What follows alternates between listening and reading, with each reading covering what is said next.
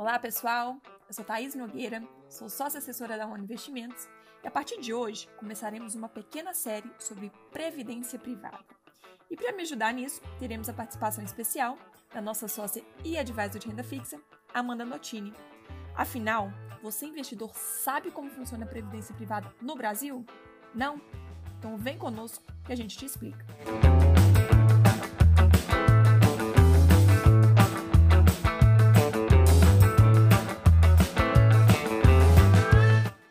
privada no Brasil é um importante caminho que os investidores devem tomar não apenas ao pensar em aposentadoria, mas também quando o assunto é sucessão patrimonial e planejamento financeiro.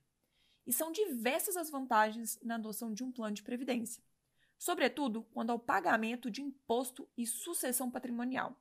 Mas também há certos momentos em que um plano pode ser desvantajoso, e é sobre isso que vamos conversar aqui hoje e nos próximos episódios. E vamos começar com os dois tipos de previdência privada no Brasil, que é a aberta e a fechada. Então conta pra gente, Amanda, qual que é a diferença entre elas? Olá, pessoal, é um prazer estar aqui com vocês hoje. Oi, Thaís. É, obrigada aí pela oportunidade. Então vamos lá, né, falar desse assunto tão importante que é a previdência privada. E eu vou começar aqui falando sobre os planos de previdência fechada, né, como o próprio nome sugere aí. Eles não estão disponíveis para todo mundo, né? E, e eles também são conhecidos como fundos de pensão, são planos que as empresas ou associações contratam e oferecem aí a seus colaboradores. Eles costumam constar no pacote de benefícios da empresa, né, assim como o plano de saúde, o vale-refeição e o seguro de vida. Eles não têm fins lucrativos e por isso eles costumam ter aí uma taxa de administração mais baixa, né, do que os planos de previdência aberta. Além de contar com essa taxa de administração mais baixa, a empresa que contrata né, o plano, muitas vezes, ela também entra com uma contrapartida.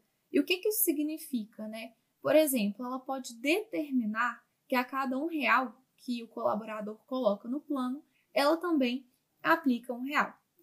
É, mas tem um porém, né? Quando o colaborador ele se desliga da empresa, ele tem a opção de continuar contribuindo, mas a organização deixa de dar a contrapartida.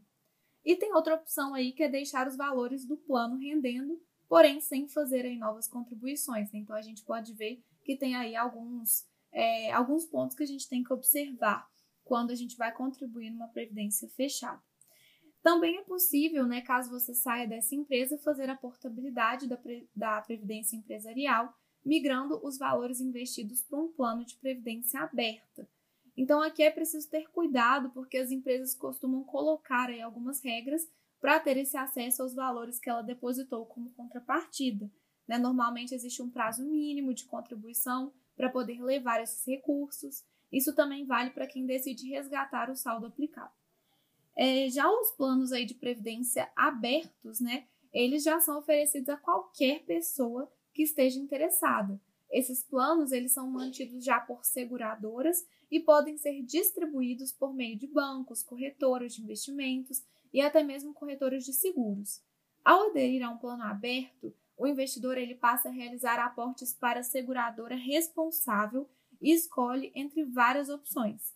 Um fundo de investimento no qual a seguradora investe esses valores. Na previdência aberta, respeitando um período de carência de 60 dias, é, o colaborador ele pode resgatar esses sem restrições, né? Diferente aí da previdência fechada. Muito bom, Amanda. Bom, então já sabemos que existem em geral dois tipos de previdência, que é a aberta e a fechada. Agora sabemos também que temos dois principais tipos de planos ou duas modalidades, vamos dizer assim, que é o PGBL e o VGBL. Como escolher entre elas, Amanda? O que, que o investidor precisa ficar de olho? Vamos lá, isso é muito importante também, né? A gente tem aí esses é, dois planos e vai variar aí de cada um para cada um. O PGBL, por exemplo, ele é mais indicado para quem opta pela declaração completa do imposto de renda.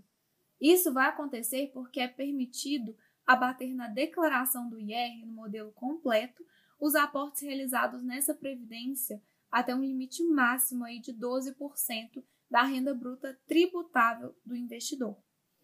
Entretanto, isso é considerado aí no adiantamento do imposto devido. Né? Na hora aí de começar a resgatar a sua previdência, o imposto de renda ele passa a incidir somente sobre aí o valor do resgate e não apenas do rendimento, como ocorre aí no, no VGBL. Né? Já é, falando aqui também do VGBL, o plano é mais indicado para quem realiza a entrega simplificada da declaração do imposto de renda, porque ele não permite abater esse IR aí dos valores depositados. Né? Por outro lado, como eu já citei, é, o IR também será descontado apenas sobre os rendimentos do investimento. Né? Então, tem que ver aí de investidor para investidor qual que faz mais sentido aí de acordo com o que cada um está buscando. E Amanda, só esclarece aqui para a gente um, um ponto. PGBL e VGBL, o que, que significa essas siglas? É perfeito, vamos lá, isso é importante também. O PGBL ele é o plano gerador de benefício livre. E o VGBL já é o vida gerador de benefício livre. Ah, sim, muito bom. Então, Amanda, recapitulando, existem dois tipos de previdência, que é a aberta ou a fechada. É a APC, que significa entidades abertas de previdência complementar, e a fechada, que seria a EFPC, ou entidades fechadas de previdência complementar.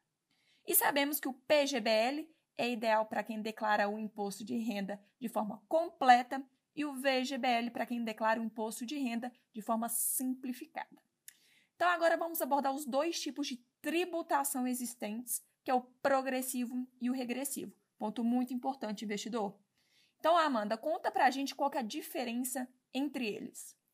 A tabela regressiva, ela recebe esse nome porque a alíquota do imposto de renda Nesse modelo, ele tem uma relação inversamente proporcional aí ao tempo de resgate da previdência. Então, basicamente, quanto mais tempo o investidor demorar para resgatar esses recursos, menor será a alíquota aí que ele estará submetido. Mas é possível concluir aí que esse modelo de imposto de renda é indicado para quem está investindo aí com foco no longo prazo.